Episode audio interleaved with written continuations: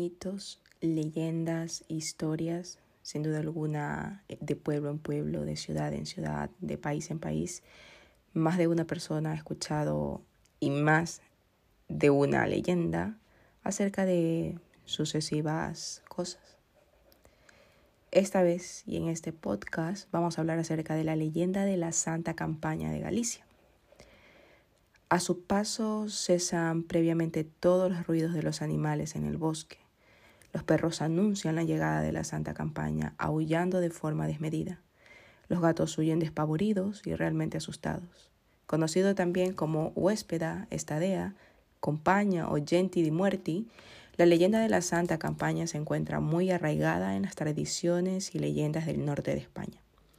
En ellas se menciona la aparición de un grupo de muertos o de almas en penas, ataviados con túnicas negras, con capuchas que vagan por los caminos durante las noches. Cada fantasma porta una vela encendida y a su paso un aroma a cera o incienso impregnada en el ambiente. Su aparición era sinónimo de tragedia y aviso de muerte, tal y como indicaron varios autores en sus relatos a lo largo de los siglos XVII, XVIII también se cree que son leyendas nórdicas y celtas. Es difícil asegurar cuándo y dónde nace la leyenda de la Santa Campaña. La misma historia se ha escrito en innumerables ocasiones y todas ellas presentan variaciones que las hacen diferentes la una de la otra. Lo que en dificultad pone un poco de complicación complicación, llamémoslo así, el poder conocer su origen. De hecho, recuerdan algo eh, a la famosa casa salvaje del dios nórdico Din, en la que pues un grupo de cazadores fantasmales era portador de malos augurios. Los especialistas en mitología celta también sugieren eh, que hay vínculos con las procesiones bretonas de los muertos, en lo que es la, la procesión de la Santa Campaña. Tiene esa especie de vínculo. Una tercera hipótesis vincularía a la Santa Campaña con la historia galesa de los perros de Aum, los perros del inframundo, una raza de canes espectrales que participan en cacerías y acompañan las almas de los difuntos. Por su parte, la mezcla de creencias locales celtas en España y Portugal con las historias traídas de otras tierras por invasores o inmigrantes creó leyendas y tradiciones únicas. Algunos elementos de la Santa Campaña parecen estar relacionados con el Betrón Ankou, que es un personaje legendario de la mitología popular de la Baja Bretaña en Francia. Que de hecho este personaje lo que hace es personificar a la muerte y con las historias irlandesas sobre banshees, eh, que son espíritus femeninos que se aparecen a alguien para anunciar con sus llantos o gritos la muerte de un pariente cercano. De hecho, es la relación que hay con estos fantasmas, ¿no? Pero también vamos a hablar de los elegidos por estas entidades espectrales. La Santa Campaña no es solo un desfile de ánimas. Esta procesión espectral aparece encabezada, según los testigos, por una persona viva. Un mortal que en sus manos lleva a veces una cruz y en otras un caldero con agua. Le siguen varios personajes encapuchados que entonan cánticos y rezos y portan una vela, así como una pequeña campanilla. A su paso, la Santa Campaña levanta una densa niebla, viento y, por supuesto, un fuerte olor a cera. Las personas o la persona viva que precede a la procesión puede ser tanto un hombre como una mujer, eso va dependiendo de si el patrón de su parroquia es santo o una santa. Existe la creencia de que quien realiza esa función, llamémoslo así, no recuerda nada de lo ocurrido en el transcurso de la noche anterior. Estas personas escogidas presentan una extrema delgadez y una excesiva palidez facial, que irá en aumento a medida que vaya debilitando, ya que pues, la campaña no le permite descansar ni una noche. Así están condenados a vagar noche tras noche hasta que mueran de agotamiento.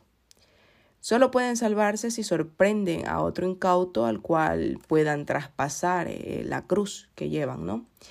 Pero existen métodos para protegerse de la santa campaña. Se puede dibujar un círculo de Salomón en el suelo con tiza o sal. También tumbarse boca abajo, rezar o la vía más fácil, que sería pues salir huyendo, ¿no? En la obra de la Santa Campaña, El Urco y los Muertos, el escritor e investigador Elizardo Becoña Iglesias explica que no todos los mortales cuentan con la facultad de poder ver eh, lo que es a la campaña, sino que, según parece, tan solo algunos dotados poseen esta facultad.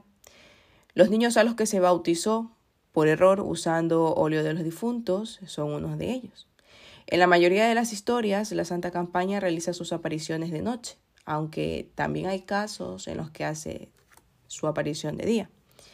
El lingüista y escritor J. Cobeiro Piñol, en su diccionario gallego, escribe en el año de 1876 campaña entre el pueblo, procesión de brujas que andaban de noche iluminadas con huesos de muertos, llamando a las puertas para que las acompañen aquellos que quieran que mueran pronto. En algunas versiones se cuenta que esta tétrica procesión transporta un ataúd en el cual yace un cadáver, que puede ser incluso el de una persona que sufriría o sufrirá la aparición de estos mismos, ¿no? siendo su cuerpo astral el que se encuentra dentro de la caja. Existen fechas concretas en las que al parecer son más frecuentes las apariciones de la Santa Campaña, como por ejemplo la Noche de Todos los Santos o también la Noche de San Juan. En Asturias también existe una tradición conocida como la huestia, que es un grupo de personas encapuchadas que se acercan a la casa de un moribundo y después de dar tres vueltas al edificio el enfermo muere. Se dice que una mujer que salió de su casa por castañas, pensando que ya era de día, se encontró con un hombre que le dijo que era su padrino, que entonces pues ya estaba muerto, y el hombre le tendió la mano, dándole la vela encendida. Ella la cogió y al cabo de unos días se enfermó y murió.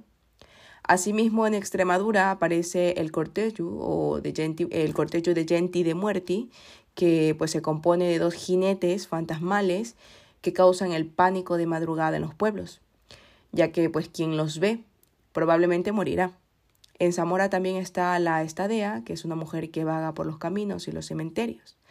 No tiene rostro y su olor recuerda la humedad de los sepulcros. En León, en cambio, se le conoce como la huesta de ánimas. Pero no todo está perdido si nos encontramos con esta procesión mortal. Además de trazar un círculo en el suelo, salir huyendo, hay otro método infalible para protegerse de la santa campaña.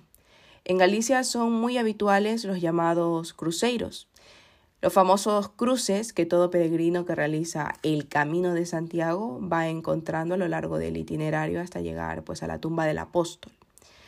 El cruceiro es un elemento muy importante, pues uno de los sentidos de este monumento es proteger a los peregrinos que, para su desgracia, se cruzan con esta macabra procesión de ánimas en su camino. Al final, pues la definición de la Santa Campaña, eh, una de las mejores definiciones de esta leyenda sería pues que son supersticiones de Galicia, eh, mucho de tema folclore define esta costumbre de forma que la campaña es la reunión de almas del purgatorio para un fin determinado. A las 12 de la noche se levantan los difuntos, salen en procesión por la puerta principal una persona viva va adelante con la cruz y el caldero de agua bendita y no puede, bajo ningún pretexto, volver la cabeza. Cada difunto va llevando una luz que no se ve, pero se percibe claramente el olor de la cera que arde. La comitiva tampoco se ve, pero se percibe el airecillo que produce su paso. El pues desgraciado director de esta campaña solo puede dispensarse de tan tétrico cometido encontrando a otra persona y entregándole la cruz, como dije anteriormente, y también el caldero, antes de que haga un círculo en la tierra con la cual quede libre de dirigir la campaña. ¿Qué les ha parecido la historia de la Santa Campaña de aquí de los pueblos de España? Muy interesante, la verdad. Es una leyenda que muy creída en estos pueblos de las ciudades que, les he mencionado y se cree fervientemente en estas entidades espectrales del, del otro mundo. Recuerden que este podcast lo pueden escuchar por el podcast, eh, por la red de podcast de sospechosos habituales y también lo pueden escuchar por Spotify en la cuenta de Fabia Darkson Plus. Así que nada, a tener cuidado al salir de casa, no vaya a ser que por la noche se encuentren a la Santa Campaña y les toque dirigirlo. Así que cuidado. Adiós.